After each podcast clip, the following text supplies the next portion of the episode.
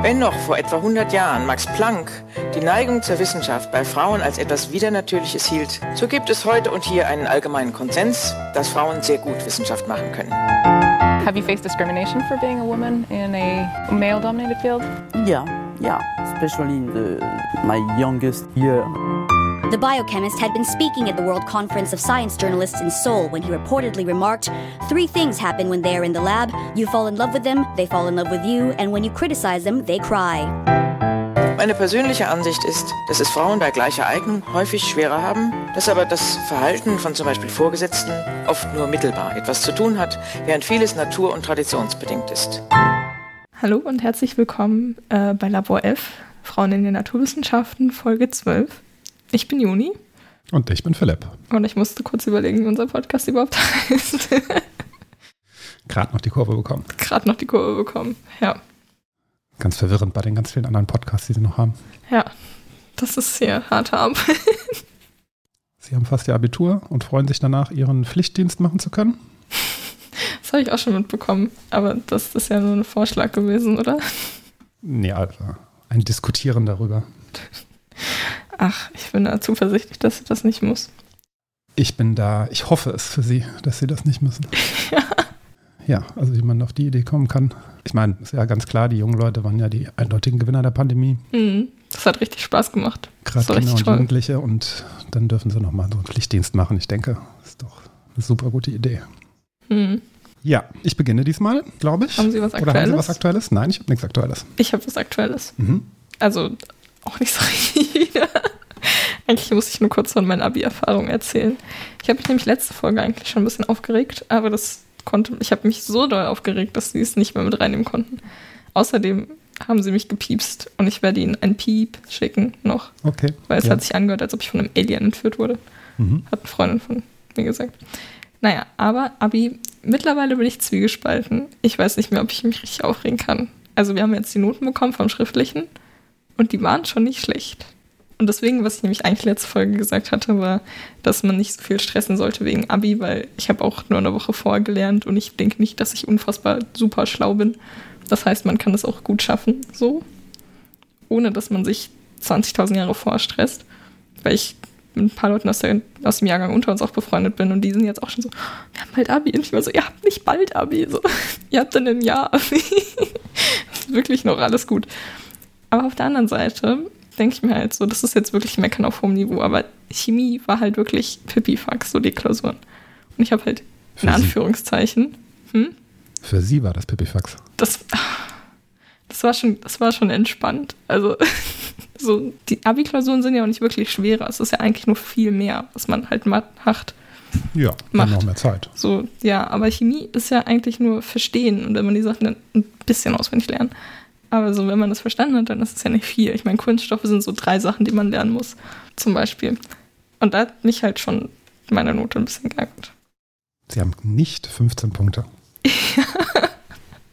Das ist das einzige ärgerlich. Fach, muss ich sagen. Also in Deutsch habe ich 13 Punkte bekommen. Das ist, glaube ich, meine zweitbeste Deutschklausur in meinem ganzen Leben geworden.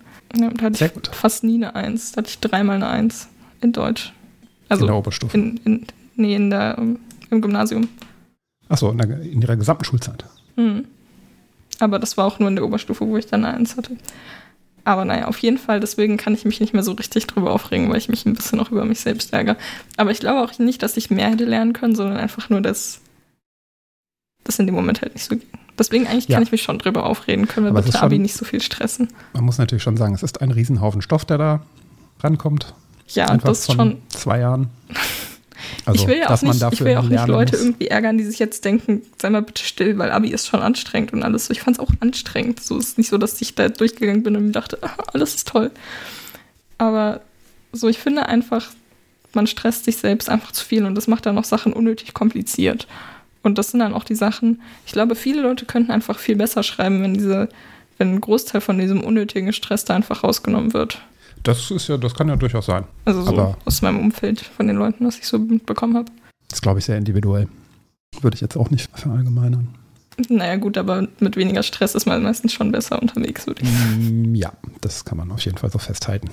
Und, äh, was ich auch noch kurz erzählen wollte, ist, ich meine, das ist ja auch mein Thema dann gleich, aber ich habe am Dienstag ja auch Bio-Präsi Und ich habe am Freitag mal einen Testlauf gemacht und man kann 15 Minuten kann man ja präsentieren und dann so nochmal 15 Minuten Fragen stellen. Mhm. Und ich habe bei dem Testlauf 30 Minuten gebraucht. Für die Präsentation? ja. Mhm, Da sollten Sie vielleicht noch was dran tun. Ich habe jetzt eben gerade auch schon ein bisschen vorher nochmal dran geschraubt. Und jetzt bin ich bei 15 Minuten, aber die ethische Diskussion fehlt da noch. Tja. Das ist ein bisschen problematisch, aber ich glaube, ich werde einfach alles so verschieben und einfach sagen, hm, so, ja, das können wir ja dann nachher nochmal besprechen. Das ist jetzt gerade für den Moment nicht relevant. Da können, dann so, Sie können mich aber nachher nochmal drauf ansprechen, weil ich weiß das alles. Ich habe hier noch extra Folien. Ach ja, das ist schon, also ich erzähle ja gleich das Thema, da kann ich dann nachher noch was zu sagen. Ja, genau. Passt Das ja auch hier war's. in den Podcast ein bisschen rein. Ja, Jawohl. das war praktisch, das war die entspannteste Vorbereitung, weil ich ja das ganze Thema schon verstanden habe. Ich musste mir nur noch ein bisschen Ja. was zum Leben anschauen und da gab es gar nicht so viel, deswegen. ja, ja, ja. Gucken wir dann gleich. Das war mein aktueller Abi-Bericht. Sehr schön. In der nächsten Folge habe ich dann mein Abi. Ja, tatsächlich. Mhm. Das Zeugnis noch nicht in der Hand, glaube ich, oder? Doch, Doch. vielleicht. Doch, auch schon Wir haben in am ersten kriegen wir die Zeugnisse. Und das ist ein Freitag, also werden wir nicht voraufnehmen. Oh, das muss ich noch sagen. Ich muss mich noch kurz über den Sommer aufregen, weil ich bin kein Fan. Ich bin immer noch kein Fan und ich glaube, ich, so, ich habe mich dieses Jahr gefreut, dass Frühling ist und dass wir mehr Sonne haben, so als der Winter vorbeigegangen ist. Aber mittlerweile ist die Freude auch schon wieder weg. Also es ist einfach schon wieder zu warm und zu schwül vor allem. Finde ich nicht gut. Mhm. Wobei es gerade heute nur 25 Grad ist oder so, ne? Ja, das Problem ist auch, ich habe ein Ostfenster. Also da ballert morgens direkt alles rein Mhm. und dann ist es den ganzen Tag warm. Es wird auch nicht besser. Aber auch generell, man ist so zehn Minuten draußen und man schmilzt einfach direkt, wenn man halt in der Sonne läuft. Das finde ich nicht gut. Die fiese Sonne. Die wird immer wärmer, deswegen haben wir den Klimawandel. Die Sonne wird, glaube ich, nicht wärmer. Ja, das war das nicht. Bildungsauftrag erfüllt. Demnächst folgt uns so die glaube, AfD das- auf Insta. Ja, genau. Ich glaube, das hatte äh, andere Gründe, wenn ich mich da richtig erinnere. Ja, Aber es passt ein bisschen auch gut thematisch. Zu ihrem Thema. Thema. Oh, Als hätten wir uns abgesprochen. Mich hat auch letztens jemand gefragt, ob wir wirklich vorher nicht wissen. Jetzt haben sie die Überleitung versaut. Es tut mir Ah, leid. Na, egal. Aber mich hat ja. letztens wirklich, äh, mich hat letztens jemand gefragt, ob wir wirklich nicht wissen, wen wir gegenseitig vorstellen. Weil die Person dachte, das wäre nur so, was wir sagen würden, aber eigentlich wissen wir schon, wen wir gegenseitig vorstellen. Aber wir wissen nicht, wen wir gegenseitig vorstellen. Nein, ist nicht so. Geben uns so Hints, sagen wir mal so, dass wir Ja. nicht, dass das nicht die, die Katastrophe von Folge 10 passiert. Das Oder war 9, nicht schlimm. Wenn, wo, wir, wo wir zufällig die, tatsächlich die gleiche hatten. Aber äh, ansonsten wissen wir nichts. ja, außer sie wissen diese Folge. Naja, wir haben immer noch eine 50-50 Chance. Ja, genau. Ja. Weil ich ihr Präsentationsthema natürlich kenne. Das hat sich gerade ironisch angehört, aber sie wissen tatsächlich. Ja, Gut. okay. Ich stelle heute so ein bisschen auch aus aktuellem Anlass, beziehungsweise schon längerem Anlass, eine Wissenschaftlerin vor, die nicht als Wissenschaftlerin bekannt geworden ist, sondern als Aktivistin vielmehr. Und zwar Wangari Muta Maathai ist eine kenianische Biologin. Ah, doch. Wollten sie nicht eigentlich jemand anders nehmen zwischendurch? Ich hatte kurz überlegt, ob ich noch jemand anders nehme, da habe ich aber nicht genug gefunden. Da muss ich nochmal ein bisschen ähm, mehr Okay. recherchieren. Genau, deswegen. Und weil auch der Anlass ähm, ganz gut ist, stelle ich die, stelle die heute vor, genau. Also kommt aus Kenia und ist eben nicht für die, ihre Forschung bekannt geworden, was unter anderem auch daran liegt, dass es in Kenia natürlich, sagen wir mal so, nennen wir es mal erschwerte Bedingungen ähm, dort auch für Forscherinnen und Forscher gibt es ein relativ, also nicht ein relativ armes Land, das ist auch tatsächlich ein absolut armes Land. Also das größte, tatsächlich das größte Problem auch aktuell gerade wieder ist dort der Hunger. Also da kommt gerade mal wieder in ganz Ostafrika eine wahrscheinlich größte humanitäre, humanitäre Katastrophe unserer Zeit aktuell, ohne jetzt den Krieg von Russland oder den Angriffskrieg von Russland auf die Ukraine äh, jetzt runterspielen zu wollen. Aber was da passiert in Ostafrika, gerät vielleicht so ein bisschen aus dem Blick, aber kamen jetzt auch immer wieder in letzter Zeit ähm, Beiträge in anderen Podcasts oder auch in, ja, in den Medien aufgrund der, der Weizenlieferungen aus der Ukraine, die natürlich für dieses Land, für diese Länder besonders wichtig sind. Ich wusste von Kenia, ich hatte es irgendwie so als eines der, nennen wir es mal, noch, wie kann man das sagen, eines der Länder in Afrika, wo es vielleicht noch so einigermaßen ein bisschen besser geht. Also ich hatte jetzt nie mit äh, großen, größeren Bürgerkriegen, ähm, die ja da in der Region auch häufiger mal auftauchen, in Verbindung gebracht. Ist aber tatsächlich ein sehr, sehr armes Land insgesamt. Also liegt in Ostafrika, 50 Millionen Einwohner, ein Viertel der Einwohner leidet unter Hunger, also hat nicht genug zu essen. Tatsächlich davon, ähm, was war das? Ich glaube 25 Prozent, genau 25 Prozent sind unterernährt und tatsächlich auch eine riesige Zahl von Menschen, die tatsächlich nicht nur Hunger haben, sondern tatsächlich lebensbedrohlich von Hunger betroffen sind. Also wo es tatsächlich darum geht, dass die daran sterben, vermutlich. Und das hat sich jetzt auch mit der Corona-Krise und den, den Lieferketten äh, hat sich die Zahl insgesamt weltweit insgesamt verdoppelt und das meiste davon ist eben in Afrika. Und die Weizenlieferungen aus der Ukraine machen es natürlich nicht besser, also dass die jetzt ausfallen mhm. insgesamt. Genau. Ähm, liegt insbesondere daran, dass da die Fe Lieferungen fehlen, war aber schon vor der Ukraine und vor Covid ähm, ein riesiges Problem, was insbesondere mit dem Klimawandel auch zu tun hat, weil die Wetterextreme in diesen Ländern stark zunehmen. Also entweder irgendwelche Überschwemmungen, die große Teile des Landes einfach komplett brach liegen lassen und viele Flüchtlinge produzieren. Und dann relativ lang anhaltende Dürren. Also beispielsweise die jetzige Dürre, die ja gerade in Ostafrika ist, die ist so seit 2019, regnet es da effektiv zu wenig. Und man geht davon aus, dass in Kenia mehr als 250.000 Tote wahrscheinlich durch Hunger dadurch entstehen. Also das war damals, 2011 gab es das auch mal, war auch eine extreme Dürre. Damals gab es 250, auch 250.000 und diesmal geht man davon aus, dass es sogar noch schlimmer ist. Und der Klimawandel ist eines der Probleme. Es wird auch nicht besser werden in Zukunft. Ja, ja.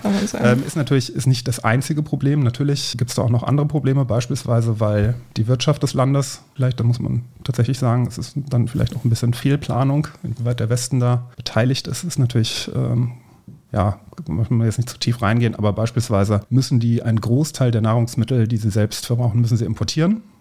Also 80 Prozent des Weizens können die nicht im eigenen, bauen die nicht im eigenen Land auf, sondern die werden importiert. Auch mhm. sehr viel Mais wird importiert. Gleichzeitig produzieren die selbst auf den Flächen, die sie zum, ähm, zur Landwirtschaft haben, nicht Nahrung für die eigene Bevölkerung, sondern also für Afrika Luxusprodukte wie Kaffee und Tee, die dann hauptsächlich exportiert werden.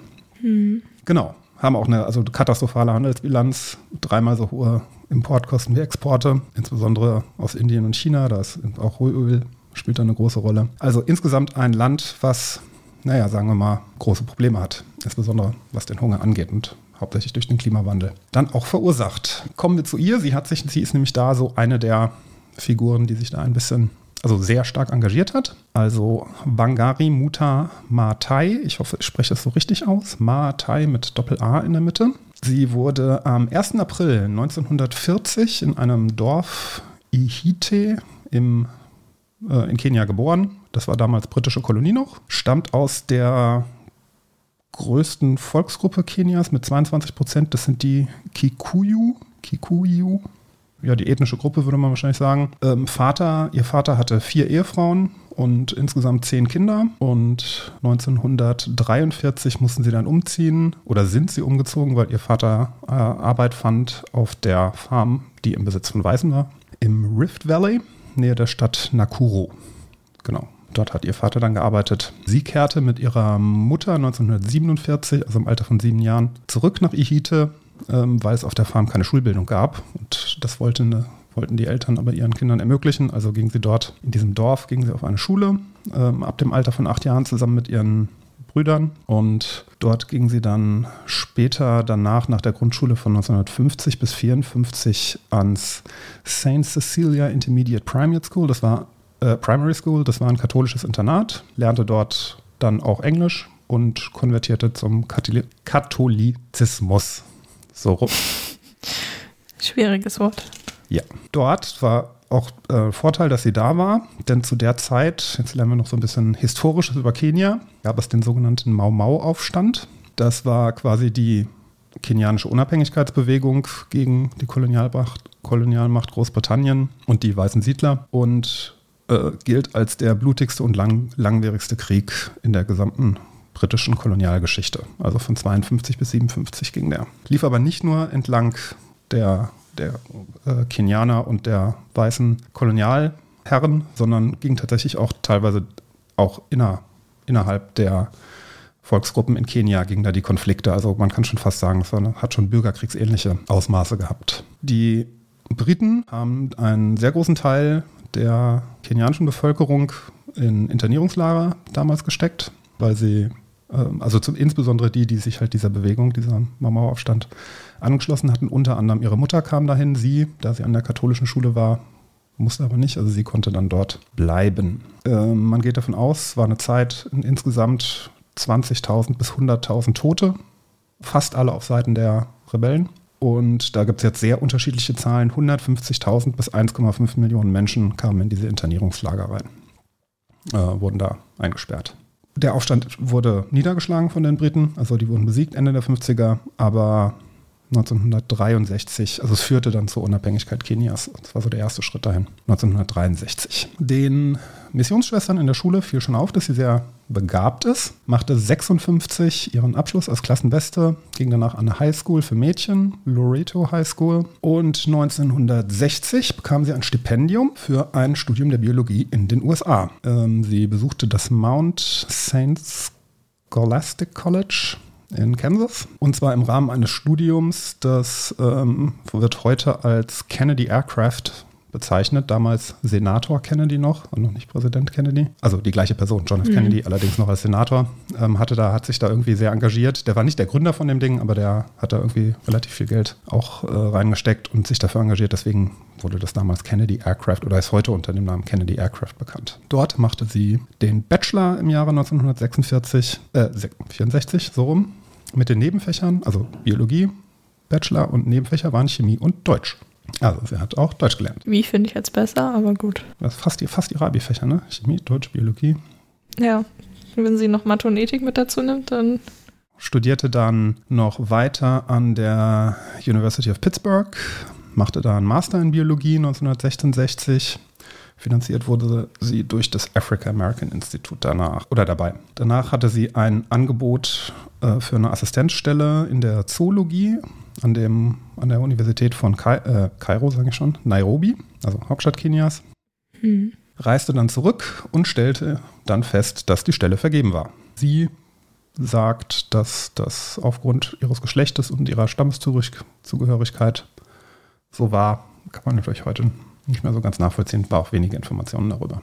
Sie begab sich dann quasi auf Jobsuche und zwei Monate später kriegte sie ein Angebot von Professor Reinhold Hofmann, Universität Gießen, der ähm, sie als wissenschaftliche Mitarbeiterin anstellen wollte, allerdings im Institut in der Uni Nairobi, wo er irgendwie mit involviert war, mhm. in der Abteilung für Veterinäranatomie und Mikroanatomie. Genau, die Stelle trat sie dann auch an, an der Uni Nairobi, in diesem Institut. 1966 lernte sie ihren späteren Mann kennen, ebenfalls ein Stipendiat in den USA und die beiden gründeten dann auch zusammen in der Stadt in Nairobi einen Gemischtwarenladen. 1967 reiste sie dann auch mal nach Gießen, weil Professor Hofmann sie da haben wollte ähm, sie sollte dort promovieren und ähm, das begann sie dort auch, das Promotionsstudium, unter anderem in Gießen und München. Also das heißt, sie hat eine Zeit lang auch in Deutschland gelebt. Zwei Jahre später, 1969, ging sie äh, nach Nairobi zurück, heiratete ihren e Ehemann, wurde zum ersten Mal schwanger und ihr Mann kandidierte damals auch für das Parlament schon von Kenia, verlor allerdings beim ersten Anlauf.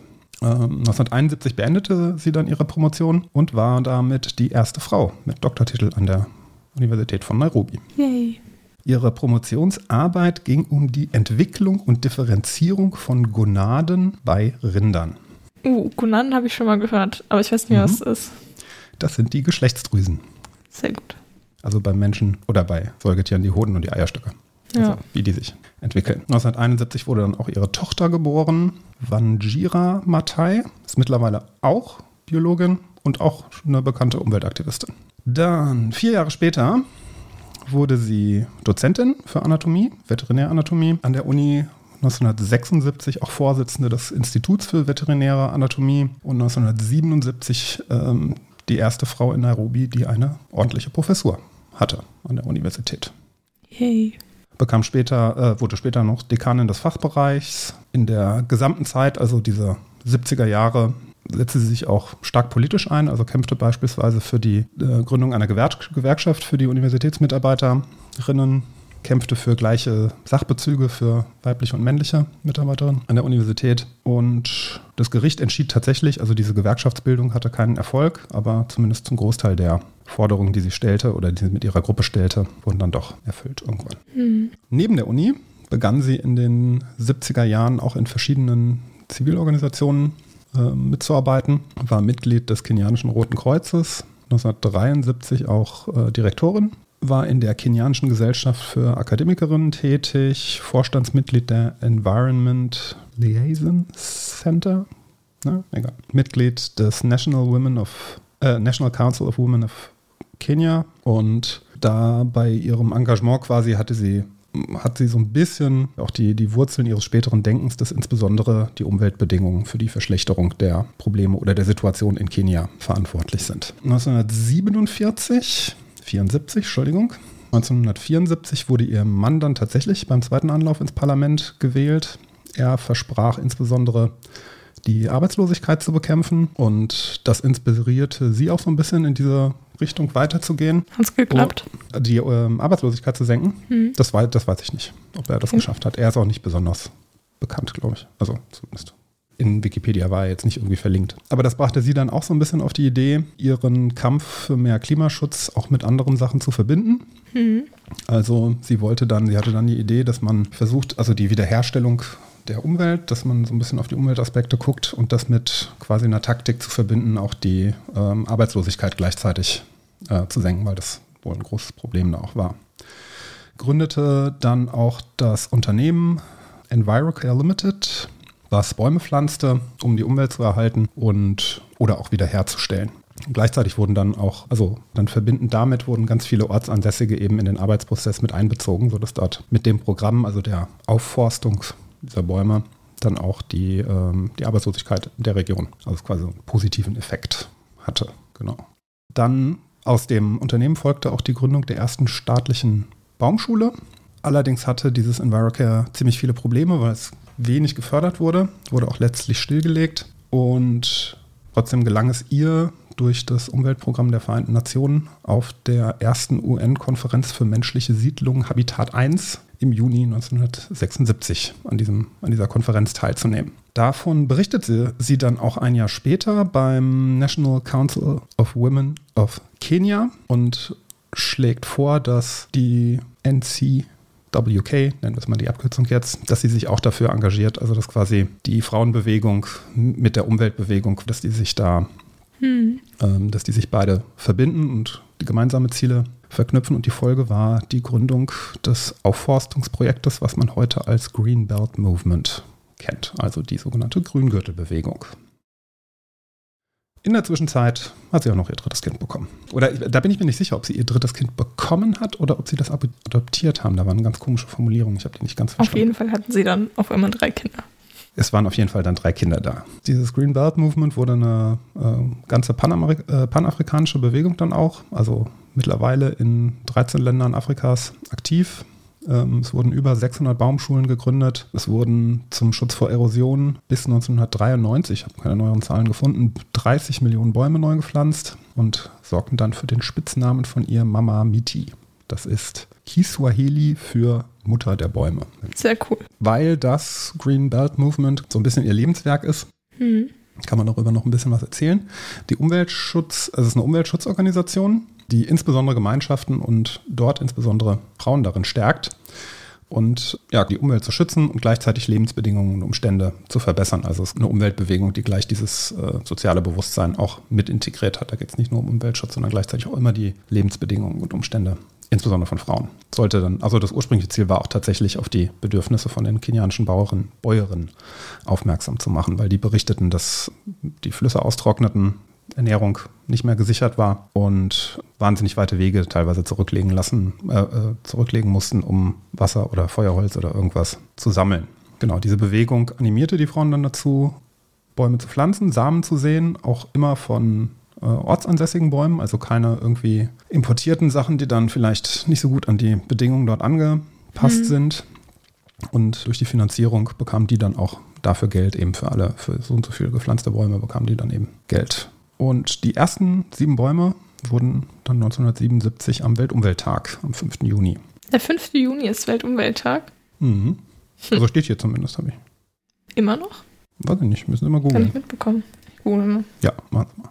Okay, die pflanzten diese sieben Bäume, gingen dabei von, also ging von einem Konferenzzentrum in Nairobi, ging da, marschierte da quasi der kenianische Frauenrat zum Kamukunji Park am Stadtrand, pflanzte sieben Bäume und die waren in Gedenken an ähm, ein paar ihrer verstorbenen Mitglieder. Das war tatsächlich der erste, gilt als der erste grüne Gürtel aus der Grüngürtelbewegung. Mit ihrem Engagement und ihrem, ihrer Präsenz, die sie, also sie hatte dann noch so eine gewisse Berühmtheit, ähm, wurden dann auch Baumschulen im ganzen Land angelegt und bis heute, ach doch, hier habe ich noch aktuellere Zahlen, 45 Millionen Bäume gepflanzt und relativ vielen Menschen auch dadurch auch eine Einkommensquelle gesichert. Und die anfängliche Idee Umwelt- und Naturschutz wurde immer weiter auch um mehrere Elemente mit so zivilem und politischem Engagement verknüpft. Also das wurde dann tatsächlich eine politische Bewegung insgesamt.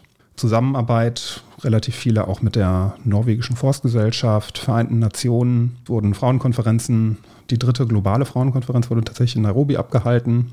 Ähm, Und da wurde das, der, dieser, dieser Green Belt Movement wurde dadurch dann so richtig, richtig, richtig bekannt. Haben Sie was gefunden? Ja, da, da ist tatsächlich Weltumwelttag. Ja, Wir hätten am Weltumwelttag aufnehmen können. schade. Naja.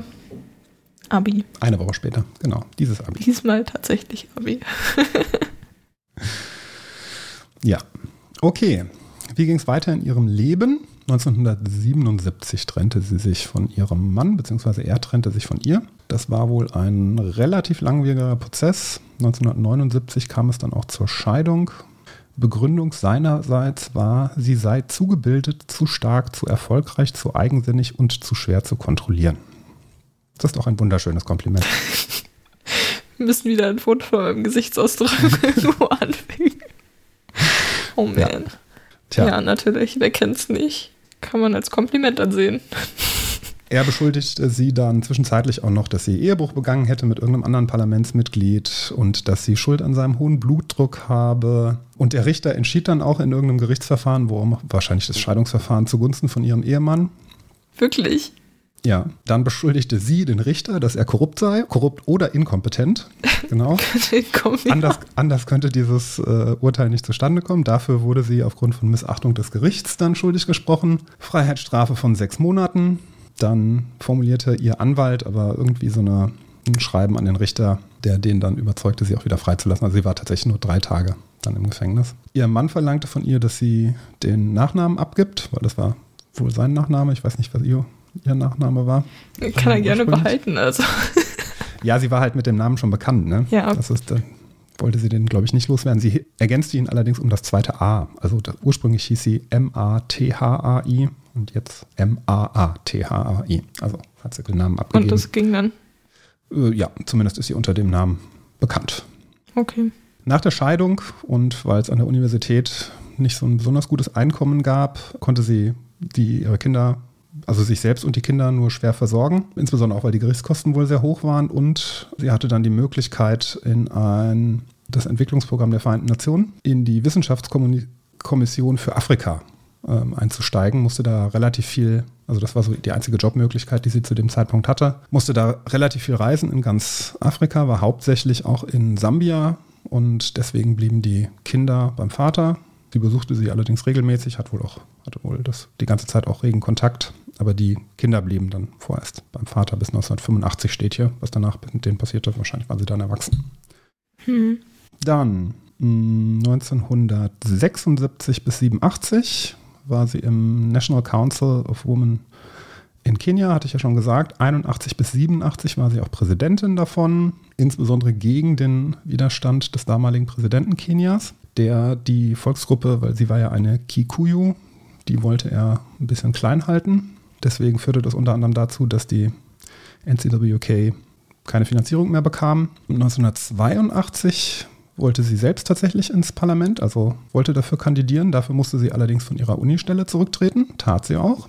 Um, kurz vor Parlamentswahl, nee, bevor sie sich als Kandidatin dann, als sie zugelassen wurde, verhinderte ein Gericht aber aufgrund einer irgendeiner Formalie, dass ähm, sie kandidieren konnte. Das heißt, sie wurde nicht als Kandidatin zugelassen. Wollte dann an ihre alte Stelle an der Uni zurück. Das wurde aber auch abgelehnt. da sie ja gekündigt hatte. Und deshalb musste sie auch die Universität, Universitätsunterkunft verlassen.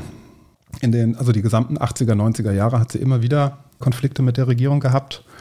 Der, äh, das war zu der Zeit Präsident Daniel Arab Moi, Moi, Arab Moi, Daniel Arab Moi, war eine Einparteienregierung und sagen wir mal so, weil diese Green Belt Movement ja auch für dann politische Ziele hatte, beispielsweise demokratische Rechte kämpfte, das war mit, er mit seiner Partei, das war nicht, er war nicht begeistert davon, sagen wir es mal so, und versuchte immer dagegen zu arbeiten. Beispielsweise bezog er sich dann bei irgendeinem Verbot dann darauf, auf irgendein uraltes Gesetz, wo es, dass Gruppen mit mehr als neun Personen oder Vereinigungen eine Lizenz vom Staat benötigen. Und so hat immer so wieder versucht, die Arbeit von denen zu verhindern. Versuchte sie auch immer wieder zu diskreditieren, behauptete immer mal wieder, sie sei verrückt. In den 90er Jahren war sie mehrmals in Haft, sagt auch, dass sie dort misshandelt worden sei. 1992 kam auch eine Liste mit pro-demokratischen Aktivistinnen an die Öffentlichkeit, die ermordet werden sollten. Vermutlich Auftrag der Regierung, weiß man nicht so genau. Ähm, als sie dann auch hörte, dass ein Mitglied der Organisation verhaftet wurde, also Green Belt Movement, oder nee, das war dieser pro-demokratischen, war noch eine andere Gruppe, hm. hat sie sich sofort in ihrem Haus eingeschlossen, also versuchte, hat sich verbarrikadiert und äh, tatsächlich haben dann auch Polizisten drei Tage das Haus belagert und sie dann aber danach gestürmt. Sie wurde festgenommen, gab Vorwürfe, Aufruhr, Verrat, also Landesverrat und so weiter. Und erst durch Druck von ausländischen Regierungen, unter anderem Senator Al Gore, den kennt man vielleicht noch, war mhm. mal Präsidentschaftskandidat, glaube ich, gegen Bush damals. Also gegen Junior. Und wurde dann einen Monat später freigelassen. Genau, aber erst auf Druck des Auslandes. Und Matai bedankte sich dann insbesondere auch bei Amnesty International, die sich wohl sehr lange für sie, sehr oft für sie eingesetzt haben in der Zeit. Also Zitat war, ich kann die vielen Male nicht mehr zählen, die ihr mir das Leben gerettet und unsere Arbeit möglich gemacht habt. So, 1992 gab es erstmals Mehrparteienwahlen in Kenia. Sie wurde Vorsitzende dort der Middle, Group, Middle Ground Group. Das war ein Parteienbündnis gegen die aktuelle Partei, die KANU. Allerdings schlossen sich relativ viele Parteien äh, nicht diesem Bündnis an, sodass die Wahl insgesamt nicht gewonnen wurde. Also der ehemalige Präsident blieb Präsident. Mhm. In der Folge kam es dann zu, auch zu ethnischen Konflikten und sie war eine, die auch in diese Gebiete reiste, also in die umkämpften Gebiete. Also das war dann tatsächlich bürgerkriegsähnliche Kämpfe und pflanzte dort Bäume des Friedens mit, der, mit dem Green Belt Movement. Gleichzeitig wurde sie immer wieder beschuldigt von der Regierung, dass sie selbst die Konflikte anheizen würde. Und irgendeiner ihrer Mitarbeiter wurde dann tatsächlich mal entführt nicht Mitarbeiter, Mitstreiter müsste man sagen, wurde tatsächlich mal entführt und dann tauchte sie auch mehrere Monate unter. Also weil sie ja tatsächlich Angst hatte, dass es, äh, dass sich das ja. Leben geht. Hätte ich auch gemacht. Ja, also. war eine, tatsächlich eine gute Idee. Genau, da wurde sie dann aber eingeladen auf eine Konferenz und zwar von Michael Gorbatschow oder Michael heißt er, glaube ich, dem ehemaligen Präsident der Sowjetunion. Und sie schrieb ihm dann zurück, ja, ich weiß nicht, ich glaube, ich darf nicht ausreisen. Und, oder ich habe Angst, mich wieder zu, in die Öffentlichkeit zu begeben. Und dann tatsächlich erst, also hat er dann auf den Präsidenten von Kenia Druck ausgeübt, sodass sie dann in den Folgejahren doch die Möglichkeit hatte. Also dann war einfach die internationale Öffentlichkeit so weit informiert, dass man, dass er quasi nichts gegen sie tun konnte. Oder ja. wenig. Naja, wenig. Die, sie kamen natürlich immer wieder mal ins Gefängnis, äh, für ein paar Tage immer. 1997 kandidierte sie selbst einmal erfolglos fürs Parlament und das Präsidentenamt gab eine riesige Kampagne mit Falschinformationen auch gegen sie. Gegen sie. Mm. Es hat dann auch deswegen nicht geklappt, oder? Mm, ja, unter anderem wahrscheinlich. Also ich weiß nicht, wer damals die Wahl gewonnen hat. Ich glaube, es hat damals der, ähm, der, ja, immer noch der Präsident, wie hieß er? Abi. Unwichtig. Genau. Zwischen also Ende der 90er, Anfang der 2000er immer wieder mit ihrer Gruppe, also mit Greenbelt Movement, gegen Privatisierungsvorhaben der Regierung. Da sollte Wald beispielsweise abgeholzt werden, privatisiert werden, um dort Golfplätze zu bauen. Also solche Sachen. Sie wurde bei den Protesten und ihre Mitstreiter auch häufiger auch verletzt. Eines dieser, eines dieser eine dieser Demonstrationen kam aber tatsächlich, wurde gefilmt und gelangte an die Öffentlichkeit, löste international Empörung aus, kam zu riesigen Student Studierendenprotesten und tatsächlich erreichte sie, dass der Präsident dieses Programm dann auch stoppen musste. 2002 trat sie dann als Kandidatin für das Mazingira Green pa die, für die Mazingira Green Party of Kenya ins, ähm, für, die, für die Parlamentswahl an. Diesmal gab es tatsächlich ein Wahlbündnis aus mehreren Parteien. National Rainbow Coalition war das damals. Und die lösten dann tatsächlich die Regierung von Daniel Arap Moi ab. Also da wurde er dann. Sehr gut. Endlich weg vom Fenster. Er ist nicht wiedergekommen oder irgendwann. Nee, ich weiß es nicht, ehrlich gesagt. Ich glaube nicht. Der dürfte auch schon ziemlich alt gewesen sein dann. Ganz ehrlich, die Queen liebt auch noch. Also, Ja, die wird ja aber auch nicht gewählt. ja, aber das wollte, ich wollte nur argumentieren, dass Ja, Leute klar. alt werden können. Ja, Joe Biden ist ja jetzt auch nicht mehr der Allerjüngste. Das stimmt. Nur alte Leute. Der neu gewählte Staatspräsident Mwai Kibaki ernannte sie dann zur stellvertretenden Minis- Ministerin für Umweltschutz, war sie dann auch von 2003 bis 2005 und war die erste grüne Politikerin Afrikas, die in einer Regierung beteiligt war. Was gibt es sonst noch? Sie war Mitglied im Club of Rome, hatte lebenslang Engagement im, ähm, gegen globale Erwärmung, Klimagerechtigkeit, war Präsidentin des African Union Economic, Social and Cultural Council, Botschafterin für den Schutz des Kongo-Beckens, Flaggen Flaggenträgerin bei den Olympischen Winterspielen 2006 für Kenia. Ich wusste nicht, dass in Kenia Wintersport ausgeübt wird. Auch eine neue Information. Was sind die Sportarten bei der Winterolympiade? Naja, sowas wie Skifahren, Eislaufen. Kenianische Sportlerinnen sind ja eigentlich bekannt eher für Marathon und sowas. Also für die Langstreckendistanzen. Aber scheinbar, vielleicht ist es auch Winterspiel, Wintersport. Ja, aber vielleicht gibt es auch eine Wintersportart, die nicht. Nee, ich kenne mich damit nicht aus. Gibt es irgendwas, wo es einfach nur kalt sein muss? wo es nicht schneit? Ich weiß es nicht. Na gut, Jamaika hat ja auch ein Bob-Team, also von daher. Okay, 2006 pflanzte sie auch zusammen mit einem amerikanischen Senator damals, ein gewisser Barack Obama, einen äh, Baum in, in Kenia irgendwo. Also da traf sie ihn tatsächlich. Denn sein Vater, ist, kam ja auch aus Kenia, kam durch das gleiche Programm in die USA wie damals sie selbst. Also das war dieses Kennedy äh, Aircraft. Aber Genau. zum Beispiel Eiskunstlauf oder so kann man ja auch in der Halle machen. Also, Ja, die muss ja auch gekühlt werden dann und sowas, ne? Also ich weiß, ja, kann ich. Ja. Sie trat auf verschiedenen Konferenzen auf, hielt dort Vorträge dann in der Folge noch, unter anderem 2009 auf der UN-Klimakonferenz in Kopenhagen. hm. Können wir auch mal ganz kurz reinhören. Ich habe nämlich so ein Audioschnipsel von ihrer Rede dort.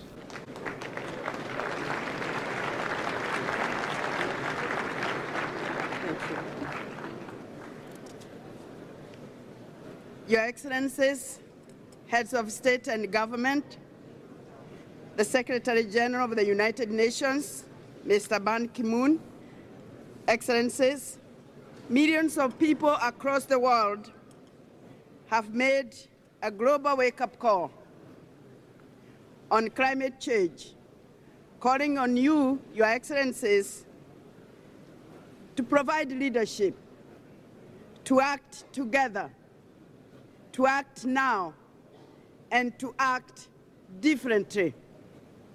I'm deeply hu- humbled by the privilege to represent them. Whether they come as erratic fires in California, devastating floods in Bangladesh and West Africa, or melting polar ice, the negative impact of climate change is already here with us. So, es geht jetzt noch ein paar Minuten.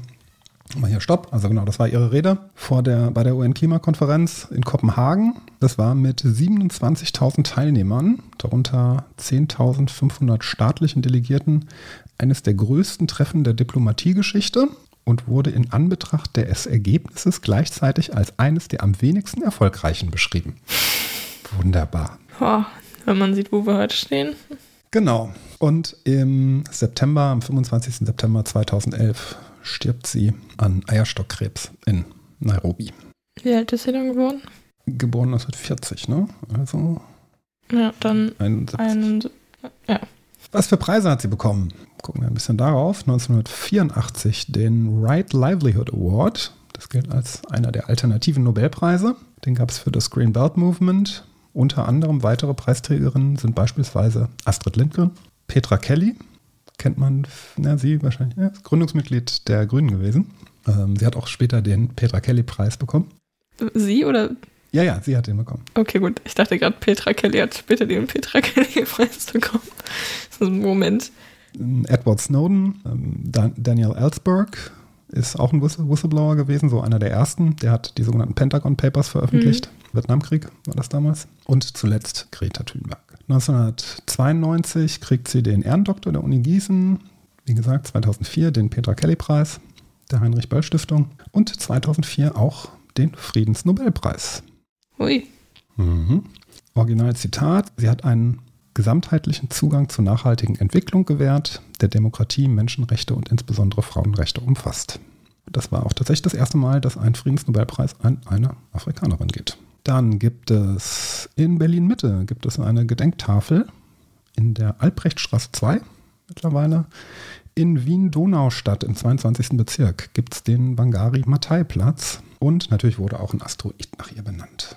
Toll. Vielleicht noch ein bisschen Wasser in den Wein am Ende, oder man weiß es nicht so genau.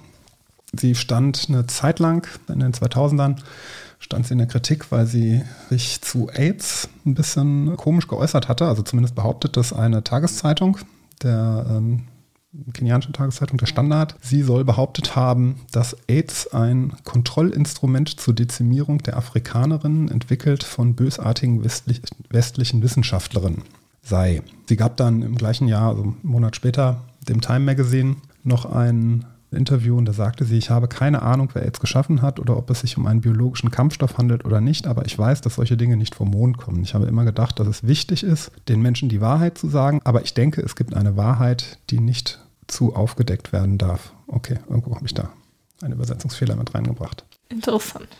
Ja, auf die Frage, was meint sie damit, sagte sie dann, ja, ich beziehe mich auf AIDS, ich bin mir sicher, dass die Leute wissen, woher es kam und ich bin mir ziemlich sicher, dass es nicht von den Affen kam. Hm. Und die offizielle Stellungnahme war dann, deshalb ist es für mich fe entscheidend festzustellen, dass ich weder sage noch daran glaube, dass das Virus von Menschen mit weißer Hautfarbe oder von weißen Rassistinnen in Zusammenhang mit der Zerstörung der Afrikaner geschaffen wurde. Solche Ansichten sind boshaft und destruktiv. Ja, kann man jetzt einfach mal so stehen lassen und da kann sich dann ja jeder selbst ein, ähm, Okay. seine Gedanken zu machen. Wir nehmen das mal so hin. Genau, und das war Wangari Muta Matai. Ähm, Frage, Ja, weil vielleicht habe ich das vergessen wieder. Aber sie war ja am Anfang, war sie ja noch an der Uni angestellt. mhm. Da hat sie ja dann auch geforscht, ne? Oder was gemacht. ja, sie war Professorin, genau.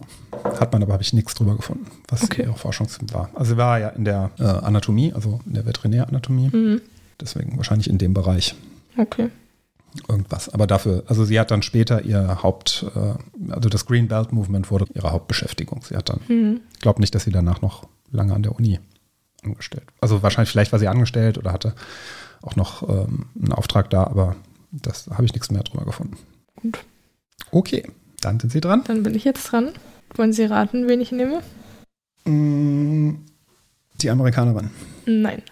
die Französin. War sie Französin? Äh, ich nehme, ich stelle heute vor Emmanuel Charpentier, weil ich habe zwar ein Buch über und von Jennifer Doudna gelesen und ich habe auch noch ein anderes Buch von, nein, über sie, hier stehen nicht von ihr. Und so, das heißt, ich hätte eigentlich eine gute Quelle gehabt, aber ich dachte mir, es gibt mehr zu ihr als zu Emmanuel Charpentier und deswegen stelle ich jetzt sie vor. Sehr schön. Hätte ich mich ordentlich vorbereiten müssen. Nein. Ähm, ja, also ich habe gar nicht so viel. Ähm, doch, also schon. Ich fange einfach an. Ja. Äh, sie wurde am 11. Dezember 1968 in Frankreich geboren. Sagen Sie nochmal, wie man den Namen ausspricht. Emmanuel Charpentier. Okay. Okay. Ja, ich habe den bisher immer nur gelesen. Ich habe ihn nie ausgesprochen gehört, deswegen.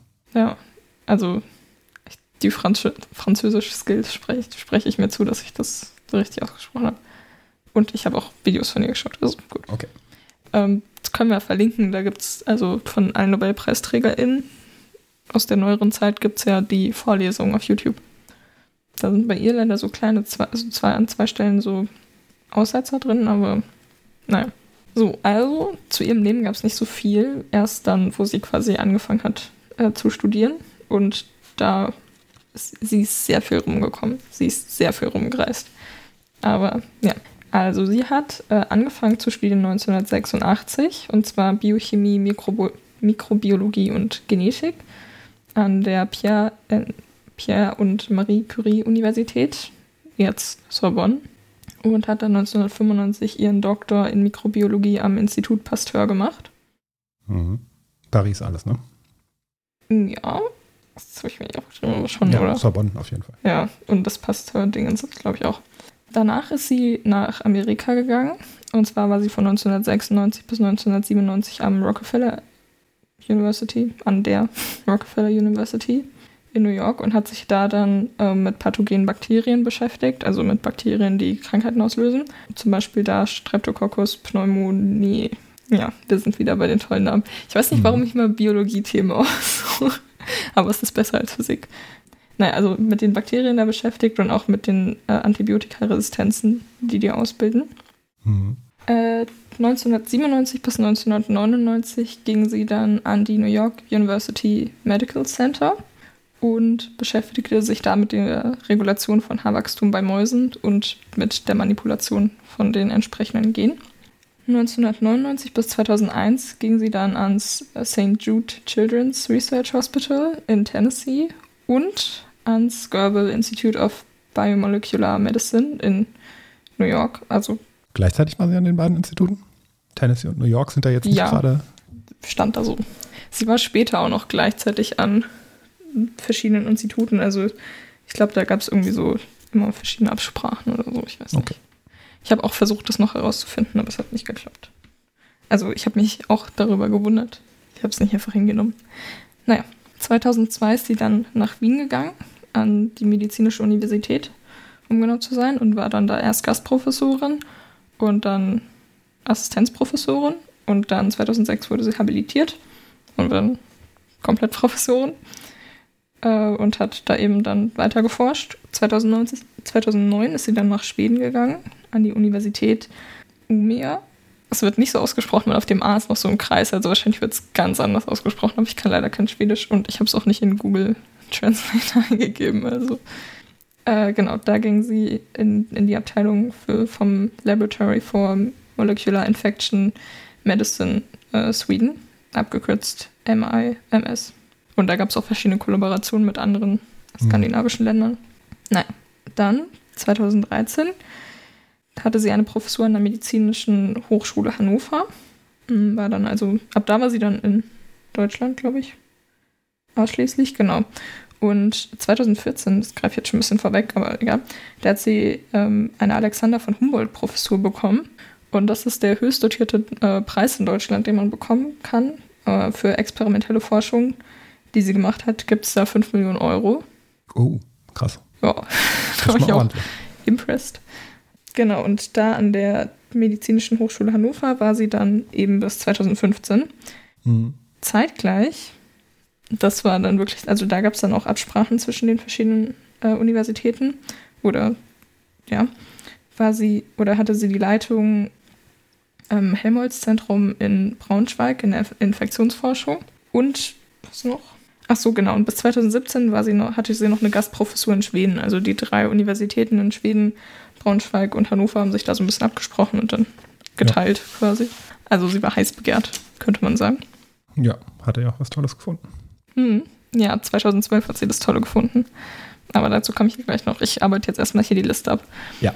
Ähm, 2015 war sie dann Direktorin am Max-Planck-Institut für Infektionsbiologie in Berlin, da für die Abteilung Regulation in der Infektionsbiologie. Also nicht für das ganze Institut, sondern nur für die Ja. Abteilung. Und seit 2018 ist sie auch Gründungsdirektorin der Max-Planck-Forschungsstelle für die wissenschaftlich, Wissenschaft der Pathogene. Also Bakterien, die eben Infektionen hervorrufen. Ja. Und andere Sachen. Ja, und jetzt komme ich zu ihrer Forschung. Mhm. Ein ganzer Haufen wahrscheinlich. Ja, und ich habe mehr als 15 Minuten Zeit, um es zu erzählen. Äh, also sie hat sich nämlich generell erstmal mit Bakterien und den Infektionen, die die eben hervorrufen, beschäftigt und das dann eben auf molekularbiologischer Ebene. Und was sie dann gemacht hat, ist, dass sie sich mit einem System beschäftigt hat, was auch das adaptive Immunsystem äh, von Bakterien sein kann, weil man nämlich zum Beispiel auch überlegt, wenn man dann zum Beispiel, hm, nee, das erzähle ich noch nicht. Was erzähle ich noch nicht? Ich erzähle das mal von Anfang an. Also, weil Bakterien müssen sich ja auch verteidigen, weil wir haben ja schon die Bakteriophagen kennengelernt. die eben, das sind eben Viren, die Bakterien angreifen. Und Mhm. das Bakterium will ja dann auch einfach nicht schutzlos da in der Gegend rumschreien. Es sterben trotzdem relativ viele Bakterien bei so, Bak bei so bakteriophagen Angriffen. Also das, die machen schon viel kaputt. Ja, genau. Die meisten haben, haben ja kein Schutzsystem. Doch, Ne? schon. Also von den Archeen, das sind auch Prokaryoten. Ich weiß nicht, warum es Archeen und Bak Bakterien gibt, was da der Unterschied ist. Äh, aber da haben fast alle so ein, also das heißt CRISPR-Cas, dieses Immunsystem, hat man vielleicht mal gehört. Äh, Im wissenschaftlichen Raum. Ich habe mit so vielen Leuten gesprochen, die das noch nicht kennen und ich war so, noch gar nicht, also so gar nicht. Und ich war so, hä? Ich bin mit den falschen Leuten befreundet. Nee. Ähm, Es waren nicht so viele. Ist okay. Es waren nur die richtigen Freunde. Ja, die anderen hören es ja nicht. Ja, Und dir das jetzt nicht ab. hm, ist okay, glaube ich. Sie werden es Ja. mir verzeihen. Ich glaube auch. Naja, wo war ich? Ach so, genau. Und von den Bakterien haben es so ungefähr die Hälfte. Die haben natürlich auch noch andere Schutzmechanismen, aber die sind jetzt nicht so super duper. Hm. Und also wenn da so ein Phagenschwarm über so eine Bakterienkolonie herfällt, dann ist auch, da wird auch schon ziemlich viel niedergemetzelt. Ich habe hier auf meinen schlauen Zetteln äh, stehen, dass, also es gibt zehnmal so viele Viren, Viren wie Prokaryoten, also Einzeller. Mhm. Mittlerweile wissen wir, was das ist. Und die Viren vernichten circa alle zwei Tage ähm, die Hälfte der Bakterien auf dem Planeten. Aber die vermehren sich natürlich dann auch wieder entsprechend. Also, ja, ist ja gut, dass das dass die Bakterien also das ist so, schon ein kleiner Krieg, der da abgeht. Ja. Ähm, naja, und dementsprechend dachten sich die Bakterien irgendwann vor langer, langer Zeit, es wäre vielleicht nicht schlecht, da so ein kleines Immunsystem einzubauen, was dann eben auch spezifisch ist. Und das ist eben CRISPR-Cas. Also CRISPR steht für, das kann ich nicht auswendig, doch, das kann ich auswendig, Clustered Regularly Interspaced Short Palindromic Repeats, also kurze zusammenhängende, mit regelmäßig Abständen auftretende, kurze palindromische Wiederholungen. Also sowas wie Level oder Anna oder Lagerregal in der DNA. ja, in dem Plasmidring bei Bakterien. Und kurz heißt so 20 bis 50 Basenpaare. Vielleicht soll ich mal meinen Präsentationszettel hier. weil Ganz auswendig kann ich es auch nicht. Die sind unordentlich. Vielleicht hole ich sie doch nicht raus. Organisation. Nee, also genau. Und dass diese, also die Gene, die das kodieren, sind so aufgebaut, dass man einmal den CRISPR-Array hat. Da sind dann eben diese kurzen Abschnitte. Ich nenne sie als Repeats. Und dazwischen sind Spacer. Das ist dann die Viren-DNA, die quasi eingebaut wird. Wenn das Bakterium nämlich den Angriff übersteht, ähm, können verschiedene Proteine eben aus der Viren-DNA so kleine Teile rausschneiden und die bauen die dann zwischen diese Repeats ein und dann später können die abgelesen werden, aber dazu komme ich gleich noch. Also so sieht das quasi auf und die sind abwechselnd angeordnet als Repeat, Spacer, Repeat, Spacer und so weiter und so fort. Das aus, als ob Sie eine Frage haben. Hm, no- noch nicht. Also ja, aber erzählen Sie mal weiter. Vielleicht kommt ja noch. Und äh, da auch in der Nähe, also entweder davor oder danach, sind dann noch die Cas-Gene. Cas bedeutet CRISPR-associated. Einfach für das Cas-Protein, was dann quasi das Enzym ist, was später die DNA von dem Virus dann schneiden wird. Also nicht die, die das einbaut, sondern die dann später quasi das Immunsystem ist. Und das nennt sich auch Endonuklease. Endonuklease bedeutet einfach nur, dass es die DNA spezifisch schneidet. Also nicht einfach random irgendwo, sondern halt von. Ich greife die ganze Zeit schon vorweg. Das ist schwierig. Also auf jeden Fall spezifisch schneidet und nicht einfach irgendwo zwischendrin, das habe ich schon gesagt. So. Ganz kurz, ich habe auch noch nicht mich so tief damit beschäftigt. Das CRISPR ist, ist ein Abschnitt auf der DNA der Viren. Fragezeichen. Nein, auf der Bakterien-DNA. Auf der Bakterien-DNA und das Cas Auch ist ja, auf der Bakterien-DNA. Das ist ja ein Cas, Cas9 ist das, glaube ich, oder Ja, sowas, ne? es gibt verschiedene Cas.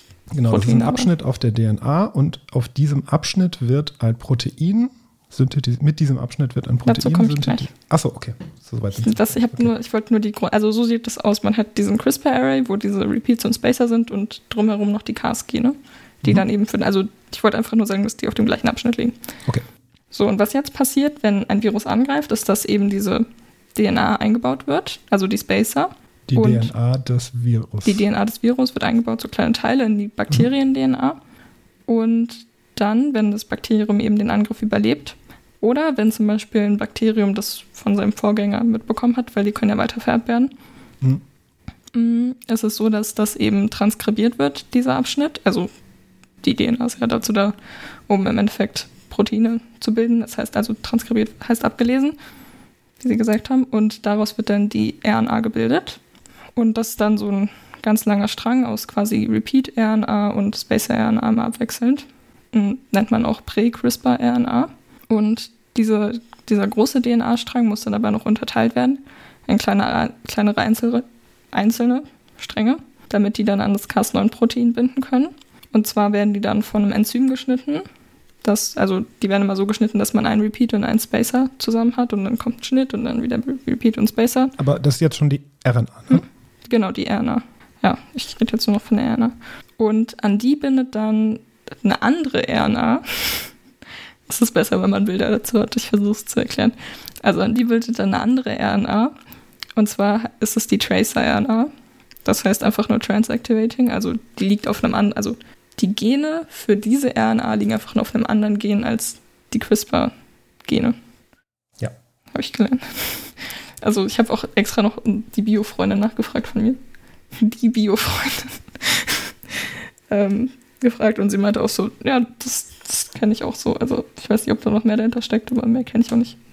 Deswegen, gut. Äh, also deswegen heißt sie so. Und auf jeden Fall ist es wichtig, dass diese Trace-RNA dann an den Repeats bindet. Also, weil die sind ja auch von dem Bakterium quasi vorgegeben. Es würde keinen Sinn ergeben, wenn die an der Virus-RNA dann quasi binden würden. Also, die nicht mehr im Virus ist, so. Weil, so, keine Ahnung, was das für eine Sequenz ist, aber diese Repeats kennt man ja. Und die Tracer-RNA muss eben auch binden, weil ohne diese Tracer-RNA würde das nicht an dem Cas9-Protein binden. Was quasi von den Cas-Genen abgelesen wurde, was da gebildet wurde. Mhm. Okay. Das heißt, man hat quasi jetzt im Endeffekt so ein Enzym, das ist das Cas9, und man hat da so ein dreiteiliges RNA-Gebilde rumschwimmen schwimmen mit einmal der, der ähm, Spacer-RNA, also von dem ehemaligen Virus, mit dem Repeat und der Tracer-RNA, die daran bindet. Mhm. Ja. Und das. Und das Ganze bindet an das Cas9-Protein. Genau, das Ganze bindet an das Cas9-Protein. Und dann hat man quasi den fertigen Surveillance-Komplex, also Überwachungskomplex. Und das läuft dann eben die DNA, die es im Bakterium findet, ab. Und also das Cas9-Protein läuft quasi so an der DNA entlang und wird quasi von dieser RNA geleitet. Und wenn es dann eine Übereinstimmung gibt, das sind meistens so 20 Basenpaare, die da dran hängen, dann schneidet eben das Cas9-Protein die DNA, die da gerade, an die es gerade bindet.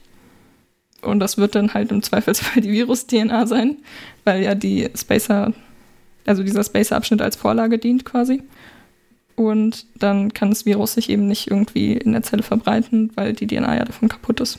Also, nur damit ich es richtig verstanden habe, da wird von irgendeinem Virus ein Abschnitt der DNA wird in dieses Cas9-Protein mit reingebaut als Erkennungsmerkmal. Genau, ja. Als Fahndungsfoto? Ja, als Fahndungsfoto. Ja, und dann. Das ist eine gute Metapher. Die benutze ich. Und dann läuft das Protein alle mögliche DNA. Das Protein läuft dann einfach die ganze Zeit an der DNA entlang und ist so, hm, passt es hier? Nee, du hast keine Brille auf, ich gehe weiter.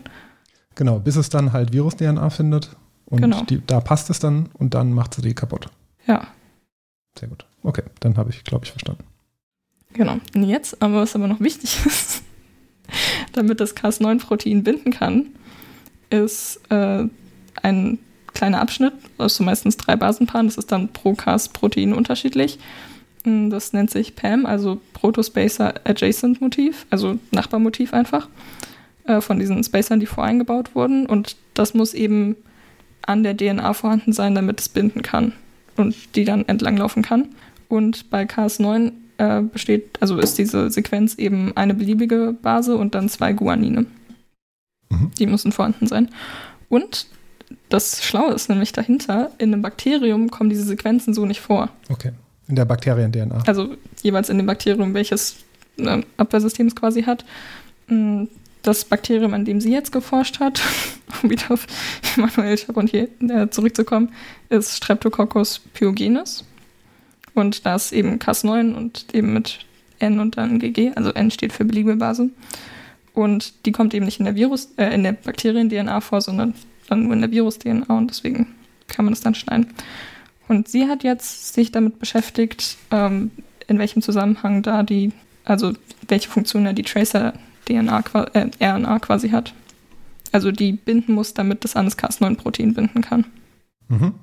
Und das eben auch wichtig ist. Und dann hat sie sich eben mit Jennifer Doudna zusammengetan, weil die zeitgleich an einem anderen Cas-System geforscht hat. Und die dann quasi voneinander mitbekommen haben auf so einer Tagung. Und dann haben die ihm gedacht, hm, lass mal zusammenarbeiten. Mhm. Und dann haben die es gemacht. Wie, wie heißt die Jennifer? Doudna, Dautner, die war Amerikanerin, ne? genau. Ja.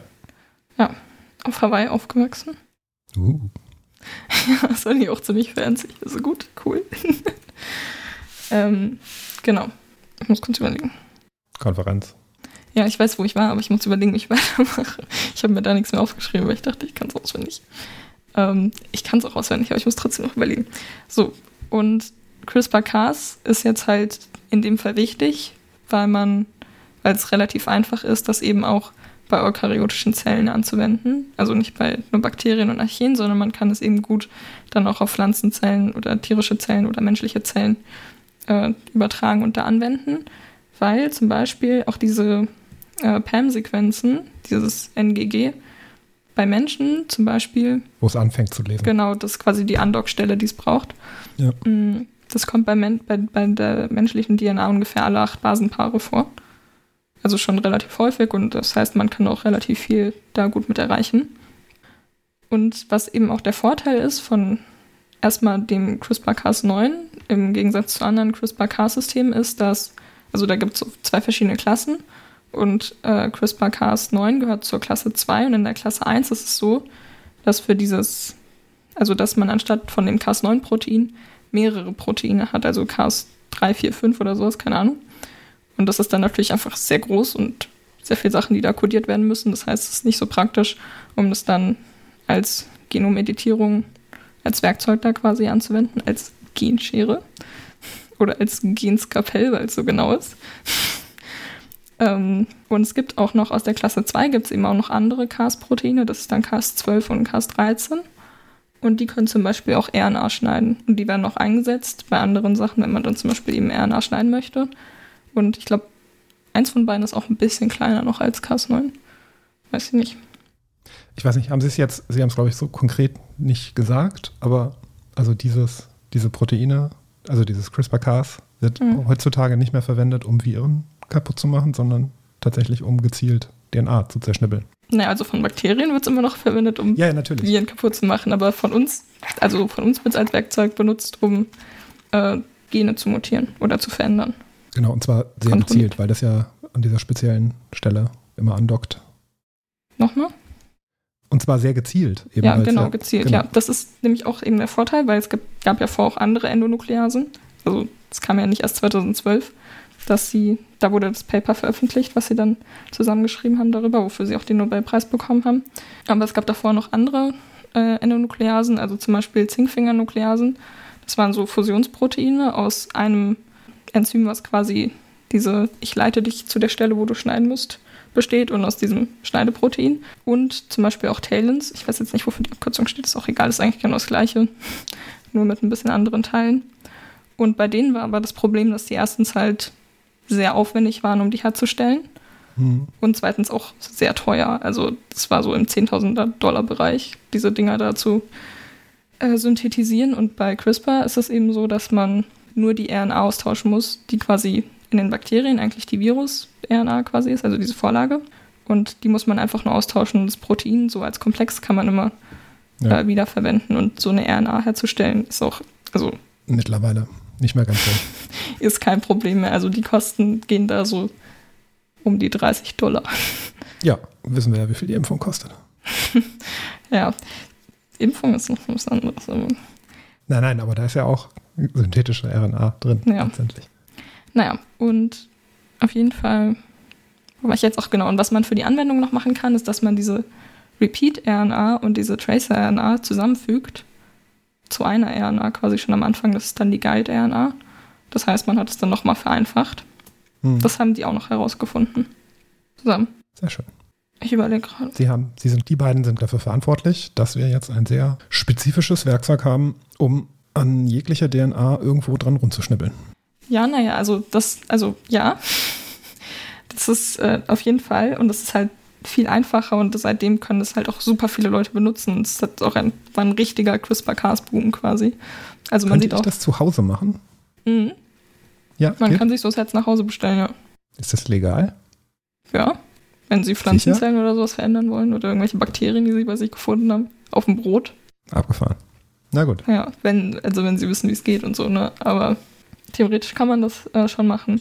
Und ähm, genau, also was die aber dann auch direkt am Anfang gesagt haben, also als sie dieses Paper quasi rausgebracht haben, weil wofür sie den Nobelpreis bekommen haben, war nicht, dass sie das System so an sich entdeckt haben, Hm. dass quasi Bakterien ein Immunsystem haben, weil es wurde vorher schon entdeckt. Also 2005 wurde zum Beispiel schon die Vermutung angestellt, hm, da ist auf einmal random Virus-DNA in den Bakterien. Woher könnte das kommen und uns vielleicht als Immunsystem? Weil je mehr von diesen Virusabschnitten eben da waren, desto immuner waren die auch gegen die Bakteriophagen, die okay. angegriffen haben. Ja. Immuner ist nicht das Wort, aber wir wissen, was ich meine. Und ähm, wofür sie dann aber den Nobelpreis bekommen haben, ist eben, dass sie bewiesen haben, dass man das auch bei anderen Zellen dann anwenden kann. Also bei eukaryotischen Zellen. Mensch beispielsweise, theoretisch. Ja, oder Pflanzen. ähm, und was sie dann aber schon von Anfang an gesagt haben, ist, dass wichtig ist, dass wir das auch ethisch diskutieren. Weil natürlich bei Pflanzen ist es super praktisch, da kann man Pflanzen dann irgendwie so verändern, dass äh, die mehr Hitze aushalten oder, keine Ahnung, ertragreicher sind oder irgendwelche gegen Mhm. irgendwelche Schädlinge resistent sind. Und es geht halt auch viel schneller. Was ja auch vorher schon gemacht wurde. Ja, es wurde vorher schon gemacht, aber es geht halt jetzt viel einfacher und viel schneller und auch viel genauer. Also vorher wurden, also wird immer noch gemacht, werden Pflanzen einfach so mit, mit Strahlung zugehauen. Ja, einfach so ein Uranblock einfach reinmachen. ja, das weiß ich nicht, keine Ahnung, aber so stelle ich mir vor. ähm, und dann schaut man so, oh, was ist denn mutiert? Und dann so, oh ja, das könnte passen. Und CRISPR-Cas ist halt viel einfacher. Wobei das noch unter den genetisch veränderten Organismen, also GVO, steht, wofür es so extra Regelungen gibt. Und das Mhm. gilt eigentlich nur für transgene Pflanzen oder Organismen, wo dann quasi eben Gene von anderen Arten eingebaut wurden.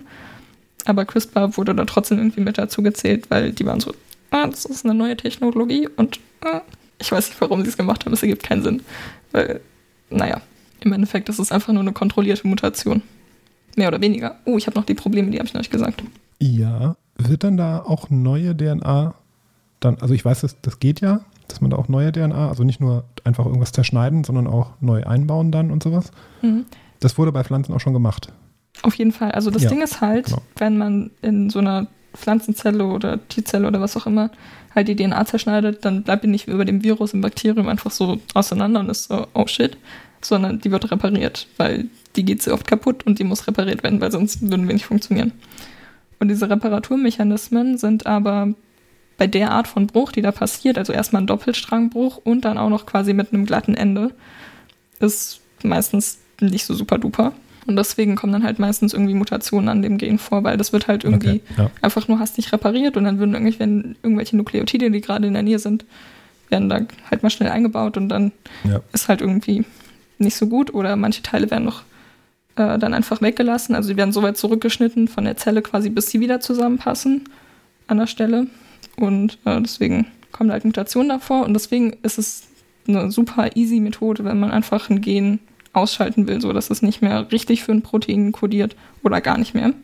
Mm, Und so, das ist dann halt dafür gut, aber wenn man zum Beispiel irgendwie Gene reparieren will oder will, dass da was Spezifisches eingebaut wird, da muss man eben noch die DNA mitliefern oder die Nukleotide, die eingebaut werden sollen. Ja. Und das funktioniert halt aber auch nicht immer richtig gut. Also quasi an dem Punkt, wo man schneidet, kann man das vielleicht noch so ein bisschen kontrollieren, wenn man halt die Sachen mit dazu gibt.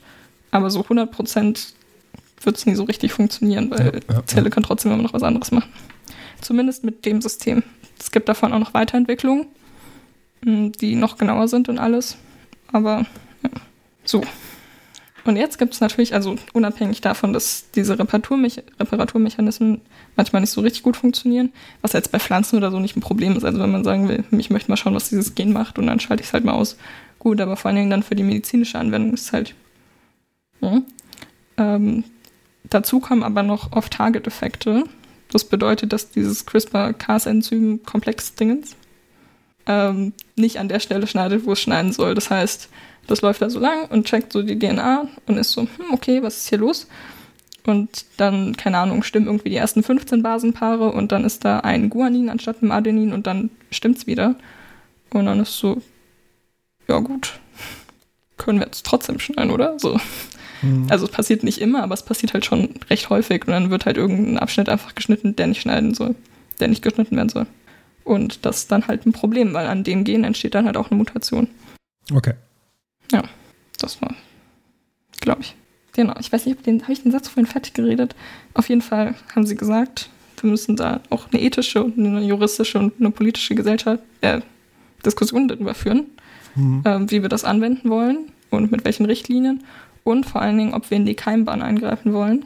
Also, ob wir die, ob wir dann an Embryonen diese äh, Technik anwenden wollen zu Genveränderungen, weil das dann eben Im menschlichen Embryo. ja, genau. Bei Tieren, pff, immer her damit. Ähm, da wird alles gemacht. Also, naja, Es wird doch, also an menschlichen Zellen wurde da doch, aber doch auch schon in China wird genau. das doch Es schon gibt gemacht. nämlich Ne? einen Unterschied. Also, weil zum Beispiel so CRISPR-Cas als Gentherapie für irgendwelche Erbkrankheiten ist erstmal super praktisch. Das dann halt bei Leuten, die jetzt schon existieren und das ist dann, das betrifft dann nur die somatischen Zellen. Mhm. Also alle Körperzellen außer die Eizellen oder die Spermien. Ja. Und das kann man eben damit therapieren, dass man das eben in die Zelle einschleust und dann verändert das irgendein Gen und Schaltet das ab. Oder? dann, hm, oder man nimmt also zum Beispiel bei Bluterkrankungen kann man das Blut dann auch abnehmen und dann verändert man halt die Zellen außerhalb und gibt die dann wieder zurück an den Körper und dann vermehren die sich da. Oder man muss halt versuchen, das irgendwie in den Körper zu bekommen und dann an die gezielte Stelle und dann Ja. ist auch alles ein bisschen kompliziert. Mm, Genau, aber wenn, also die Frage ist halt, also das ist dann auch nicht so richtig die ethische Diskussion, weil das ist einfach nur eine neue Therapieform, die dazugekommen ist, die auch andere Leute dann nicht betrifft. Aber wenn man halt dann bei Embryonen das anwendet, dann werden halt alle Zellen von diesem Embryo verändert, also wenn man es ganz früh am Anfang macht. Das heißt, die Keimzellen von dem sind dann auch verändert und das wird dann eben an nachfolgende Generationen ja mal weitergegeben. Ja. Logischerweise. Und wenn da dann zum Beispiel ein Fehler passiert, wird halt auch immer weitergegeben. Und zum Beispiel, was 2018 gemacht wurde in China, ist, dass eben zwei Zwillinge mh, genetisch verändert wurden. Und zwar äh, sollten die gegen HIV resistent gemacht werden, weil da gibt es so ein bestimmtes Gen, CCR5, glaube ich, heißt es. Mm. Und das wurde eben quasi so verändert, dass es nicht mehr äh, an der Zelloberfläche erscheint und dadurch gibt es keine Andockstelle für das Virus. Mhm. Und manche Menschen haben das durch auch, also durch eine natürliche Mutation halt nicht und sind dann dadurch eben geschützt. Was aber auch passiert ist, wenn dieses Gen mutiert ist, dass, dass man anfälliger für eine andere Krankheit ist, Oh, okay. die jetzt so bei uns äh, im europäischen Raum glaub ich, nicht so oft vorkommt. Aber trotzdem, also ist halt, also es hat alles Vor- und Nachteile und ein Gen kodiert ja auch meistens nicht nur, beziehungsweise ein Gen hat ja nicht nur eine Funktion meistens. So, und deswegen ist halt auch die Frage, okay, wenn ich jetzt dieses eine Gen ausschalte und dann habe ich gut, dann habe ich die eine Funktion nicht mehr, aber was anderes schalte ich quasi noch damit aus. Ja. Und das kann man halt so nicht wissen. Also wir haben quasi, wir wissen, wie das menschliche Genom aussieht, aber wir wissen nicht, was, wie es funktioniert, also welche Funktionen welche Gene haben. Also zumindest größtenteils.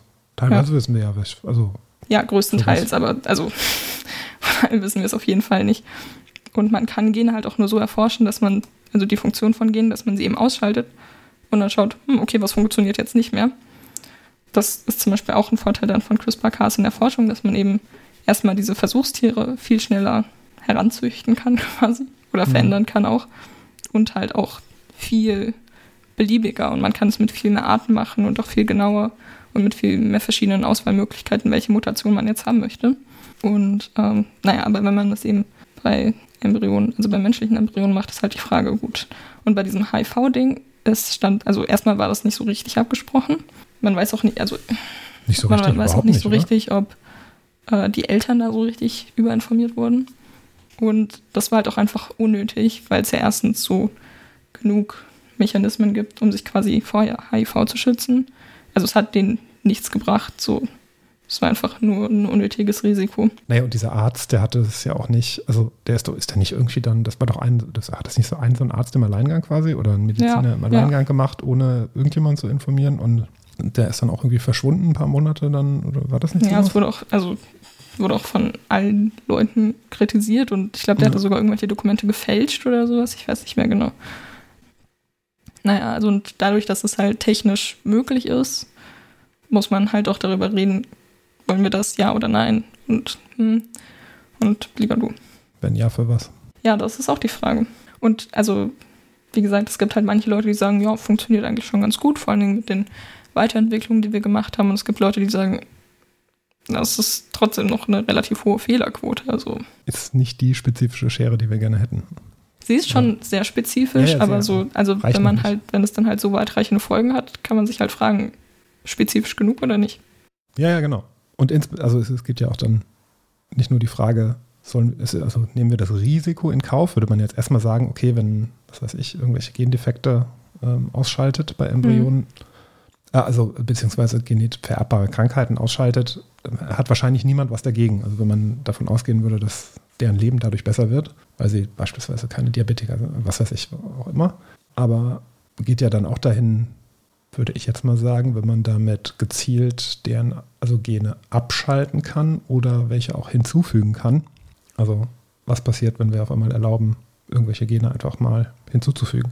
Naja, also was da ja auch häufig also zum einen natürlich ist es halt eben auch eine riesige Chance, wie Sie gesagt haben, um so Generkrankungen, vor allem halt welche, die man relativ einfach damit behandeln kann, also die auf einem Gen liegen und dann ist es nur ein Basenpaar, was irgendwie falsch ist oder sowas, kann man halt gut damit behandeln und so, das sind halt Krankheiten, die auch viel Leid für die Leute dann bedeuten. Also Diabetes, ich weiß jetzt nicht, wie problematisch Diabetes ist. Kann man ja, also möchte ich jetzt auch nicht runterspielen aber auch halt auch andere Erbkrankheiten, so die halt super schlimm sind, auch dann für die Familie und alles Mögliche. Also das kann man halt schon damit vermeiden. Und wenn man halt auch sagen kann, gut, irgendwie beide Eltern sind dafür, sind irgendwie Überträger davon und das Kind wird es auf jeden Fall haben. So, ich glaube, in manchen Ländern ist es da sogar zugelassen, das zu machen, theoretisch. Oder das war halt auch ein Vorschlag von Leuten, die sich dann ethisch damit beschäftigt haben. Ich weiß nicht, ob es vom Ethikrat war, dass man eben sagt, okay, bei solchen Fällen, wo das Kind zu 100 Prozent diese Erkrankung haben wird, ist es ein Fall, wo man noch drüber reden kann, dass man es erlaubt, aber bei anderen Fällen sollte man es eher nicht tun. Ähm, und was halt bei der Debatte dann häufig noch aufkommt, ist das Stichwort Designer-Babys. Ja, genau, das meine ich ja mit. Und das Ding ist halt, also stimmt schon, kommt drauf an, was man jetzt verändern will. Weil zum Beispiel so Haarfarbe oder Augenfarbe oder sowas werden halt äh, nicht nur von einem Gen bestimmt, also von ganz vielen Genen werden die bestimmt und dann auch von diesen Genen immer nur teilweise. Das heißt, man kann es gar nicht so spezifisch irgendwie verändern. Also so Ja, heute noch nicht. Also, ja, aber also es wird sich halt, also wie gesagt, das ist halt, sind halt auch nicht Gene, die dann nur dafür da sind, sondern auch für andere Sachen. Und dann ist die Frage, lohnt sich das? Aber natürlich kann man trotzdem generell fragen, gut, also gut, diese Methode, dieses CRISPR-Cas kostet ja an sich nicht so viel, aber es geht natürlich immer mit einer künstlichen Befruchtung einher. Das heißt, welche Leute können sich das leisten? Andere Leute können dann auch irgendwie das öfters machen lassen und öfter machen lassen, weil sie irgendwie mehr Geld haben und dann irgendwie verschiedene Krankheiten, die vielleicht so minimal sind oder irgendwie, wofür man eine Anlage hat, einfach nur, also die nicht direkt auftreten, die, die potenziell irgendwann auftreten könnten, können es halt quasi verändern und Leute, die kein Geld haben, können es halt nicht machen. So. Ja. Und da ist auf jeden Fall gibt es ganz viele Diskussionen, weil auf der anderen Seite ist dann natürlich auch die Frage, warum sollte man Leuten das verwehren? Und zum Beispiel bei der Präimplantatsdiagnostik ist es ja auch so, dass da auch schon äh, Kinder quasi ausgewählt werden oder Embryos ausgewählt werden, die nicht gesund sind und die werden dann halt rausgekickt. So, ja gut, ihr werdet halt nicht dann äh, Kinder. Ja. So, also da ist dann halt die Frage, gut, warum sollte man jetzt bei CRISPR-Cas dann den Abstrich machen und sagen, hm, du nicht? Weil man es ja vorher quasi auch schon macht, nur dass man halt Embryos auswählt und sagt, du bist nicht gesund, die möchten dich nicht haben. Ja. Ja, ja, ich weiß, was Sie meinen. Aber ich würde schon sagen, dass es natürlich ein Unterschied ist, ob man, sagen wir, eine Auswahl an verschiedenen Eizellen Zellen hat und man nimmt halt dann, oder sagen wir mal, an befruchteten Eizellen, wenn es jetzt um beispielsweise künstliche Befruchtung geht. Und dann nimmt man das, wo es am vielversprechendsten ist, dass ähm, das zu einem gesunden Menschen wird. Oder ob man gezielt eingreift und sagt, ich möchte die, obwohl es eigentlich ganz normale, wo keine in Anführungszeichen Fehler sind, ob man da Mhm. nochmal gezielt Verbesserungen vornimmt. Was auch immer Verbesserungen in dem Kontext heißt. Äh, was weiß ich, vielleicht findet man ja irgendwann ein Gen, das sagt, ähm, wenn man, wenn das da ist, was, dann hat man eher eine, was weiß ich, dann ist man schlauer. Oder so. Oder stärker oder größer oder was weiß ich. Ja, das stimmt. Oder hat eine hellere Hautfarbe. Ja, ja, ja. Ich glaube. Sekunde. Haben Sie noch was zu den Preisen? Ja, natürlich habe ich noch was zu den Preisen, aber haben Sie noch eine Frage vor? Bevor ich Nee, ich glaube nicht. Ich glaube nicht. Das Problem ist zum Beispiel auch in meiner Präsentation, ich habe so coole Sachen gefunden zu den Weiterentwicklungen, aber für die habe ich gar keine Zeit. Das heißt, ich werde einfach an meiner Präsentation sagen, wir können nachher nochmal drauf zurückkommen, aber das habe ich vorhin schon gesagt. Ich weiß nicht ob ich es erzählt habe oder nicht. Also dieses äh, das Cas9, dieses äh, Enzym, das ist ja, war nicht irgendein Nobelpreis auch dafür, dass quasi da nie die irgendwie noch eine, das quasi angepasst wurde, dass das auch für äh, Pflanzen und also eukaryotische Zellen geeignet ist? Machen Sie erstmal weiter. Vielleicht klärt Nee, weil, gleich also noch. es ist ja schon so geeignet für die Zellen. Also es kann sein, dass es für irgendeine Weiterentwicklung davon noch oder für irgendeine andere Anwendung noch einen Nobelpreis gab, weil zum Beispiel ist auch so, dass man das Cas9 so modifizieren kann, dass quasi nur an die Stelle geht, aber nicht schneidet. Das nennt sich dann DEDCAS, also DCAS9. Und da kann man dann zum Beispiel noch andere Enzyme mit dran heften oder zum Beispiel auch so fluoreszierende Teilchen. Da kann man dann sehen, wo ist es Mhm. überall aktiv. Das ist cool, das leuchtet dann. Ja. Oder, was man auch machen kann, das ist richtig cool, da kann man so lichtsensitive Proteine dran bauen. Und wenn dann blaues Licht quasi dieses Cas9-Gebilde trifft, dann wird es aktiviert. Und schneidet. Wie so ein Also aktiviert Lichtschalter. heißt schneidet, oder? Ja, oder fängt an zu suchen, was auch immer. Ja. Also, und man kann es auch einfach an die Stelle packen und dann wird die DNA dann halt nicht mehr abgelesen. Also Achso, blockiert einfach. kann man relativ viele Sachen mitmachen. Gut. Also, sie, ich habe jetzt mir nicht alles aufgeschrieben, weil sonst kann, also kann man einfach im Wikipedia-Artikel danach schauen. Denke auch. Sie war ähm, Mitglied von 14 Akademien. Ähm, die aktuellste, äh, wo sie ein neues Mitglied ist, ist 2021. Und zwar ist sie jetzt ein ordentliches Mitglied der Päpstlichen Akademie der Wissenschaften. Wunderbar. Ich habe mich gefragt, ob es, also das ist jetzt halt eine dumme Frage, aber ob es auch unordentliche Mitglieder gibt. Und wenn nein, dann ist es jetzt mein neues Lebensziel, da Mitglied zu werden. Aber so ein schlecht, dass das extra den Posten unordentliches Mitglied gibt. Ich drücke Ihnen alle Daumen. Danke. Neue Lebensaufgabe nach dem Abi. ja. Dann hat sie neun Ehrendoktorwürden und 46 Preise. Asteroid? Ja, Natürlich. die, die zwei, die sie vor 2012 bekommen hat, also bevor dieses Paper veröffentlicht wurde, sind einmal der Theodor Körner Preis. Ähm, der wird an WissenschaftlerInnen und Künstler verliehen, die nicht älter als 40 sind. Also ich würde sagen, sie haben noch zwei Jahre Zeit. Chaka. müssen sich ranhalten. Und 2011 den Erik K. Fernström oder Fernström-Preis. Da weiß ich aber nicht, wofür der ist. Aber das waren die zwei Preise, die sie vorher schon bekommen hat und danach ist es halt explodiert. Also zum Beispiel, ich habe eine kleine Auswahl getroffen. Wahrscheinlich nicht die wichtigsten, aber die besten. äh, 2016 hat sie den L'Oreal-Preis bekommen. Yay. Natürlich. Doch, ich habe mich so gefreut, ich habe das vorhin so gelesen. Ich war so, ja. Sie hat den L'Oreal-Preis bekommen. Dann natürlich 2020 den Nobelpreis in Chemie. Zusammen mit. Jennifer Doudna. Und war nicht noch irgendjemand? Mhm. Also kann sein, dass irgendjemand. Nee. Also, wenn, dann hat irgendjemand noch den Nobelpreis bekommen, aber nicht für, für das dann, was sie auch gemacht haben. Ich dachte, es wäre noch ein dritter Mann auch noch dabei gewesen, der irgendwas noch anderes gemacht hätte. Auch Weiß ich CRISPR nicht. Cas. Dann habe ich das verwechselt. Ähm, sie hat doch relativ viele Preise, die sie davor bekommen hat, hat sie auch mit Jennifer Doudna dann zusammen bekommen, jeweils. Ja. Und 2020 wurde sie aufgenommen in die Hall of Fame der deutschen Forschung. Und da sind bis jetzt genau, also mit ihr, zwei Frauen drin. Jetzt lassen Sie mich raten. Kenne ich die? Wahrscheinlich. Ja, Christiane Nüsslein-Vollhardt. ja. Aber Fullhard wird es ausgesprochen, habe ich festgestellt. Vollhardt? Ja, das, Das ist die, die aus dem Intro, äh, die Ja. Deutsch spricht. Und ehemalige Schülerin der Schillerschule. Mhm. Unsere Schule. das Beste, was diese Schule jemals hervorgebracht hat. Mit das Beste. Und Rados Bogel. Wer ist das? Momo. Ah, ja, das ist auch gut. Das habe ich, glaub- das habe ich früher, oh, das muss ich eigentlich nochmal lesen. Naja. Also in dem Film ist, spielt sie Momo. Hm. Ja, aber die Geschichte. Und wer könnte es noch gewesen sein? Gab es nicht noch eine Physikerin? Das war doch auch Ne, die. nur sie und Christiane Nusslein Fullhard. Ach so, das waren die Nur- beiden. nur zwei als Frauen, zweite Frau. Okay. Ich dachte, war nicht noch Es gab doch noch, es gab doch noch irgendeine Physikerin, die den Nobelpreis auch so in den. Ja, Aber aber nur weil man den Nobelpreis bekommen hat, heißt das nicht, dass man in die Hall of Fame der deutschen Forschung kommt. Ja, okay, stimmt. Man muss wahrscheinlich auch in Deutschland geforscht haben dafür, ne? Keine Ahnung. Also die gibt es auch erst seit 2009.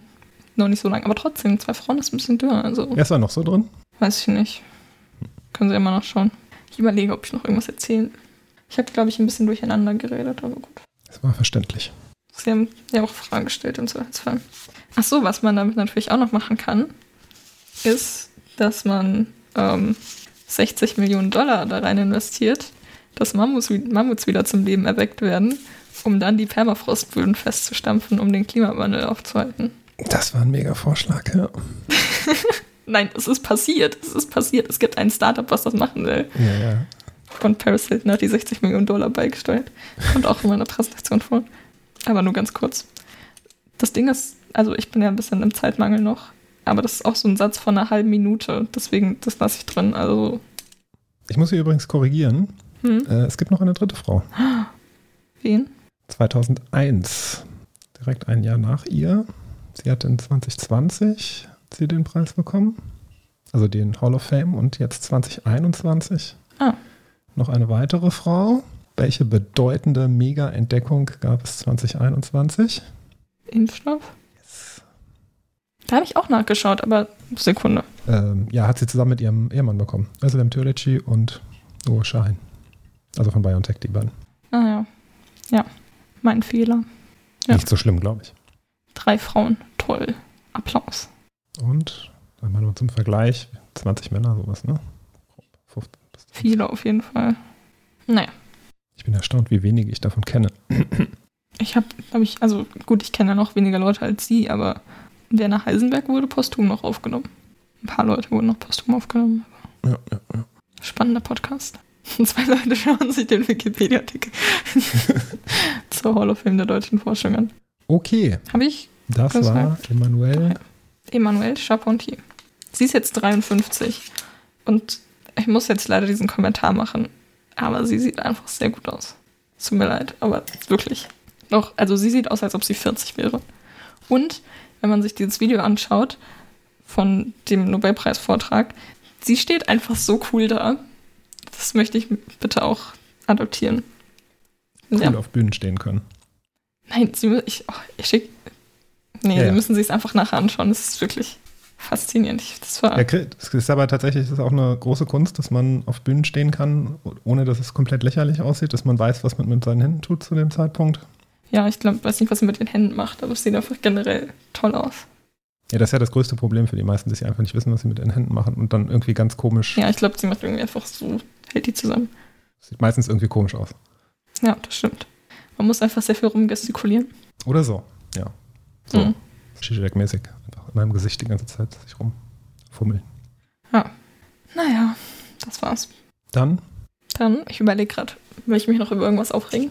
Nein, nein, heute nicht mehr. heute nicht mehr. Nee, oder? Ich habe das Gefühl, ich habe irgendwas vergessen. Sie freuen sich auf ihre Abi-Prüfung nächste Woche und übernächste Woche. Ja, das dann- Gute ist, dass ich halt eine Woche noch Abstand habe zwischen der mündlichen und meiner Präsentationsprüfung. Am 21. bin ich fertig. Da wird groß gefeiert und eine Woche später kriegen sie ihr Zeugnis. Und Nee, da wird nicht gefeiert. Also, ich gehe ins Kino oder so, ist wahrscheinlich keine Ahnung. Ja, und dann kriegen wir Zeugnisse. Und dann ist pädagogischer Tag, yay. Die nehme ich noch mit. sehr gut. Dann lassen wir die Hörerin und sehen uns, hören uns im Juli wieder. Ja, und dann wieder ein bisschen früher als jetzt. Hoffentlich Eventuell. nicht Mitte Juli. Äh, Nee. Genau. Sondern wieder Anfang. Ja. Und ansonsten einen schönen Sommer allen. Auch wenn es nicht. Hm. An der Stelle müssen sie meinen Sommerrand einschneiden oder so, was Ja, wir vorhin als ein bisschen zwischendurch. Aber ja, gut. Bis dann. Bis dann. Tschüss.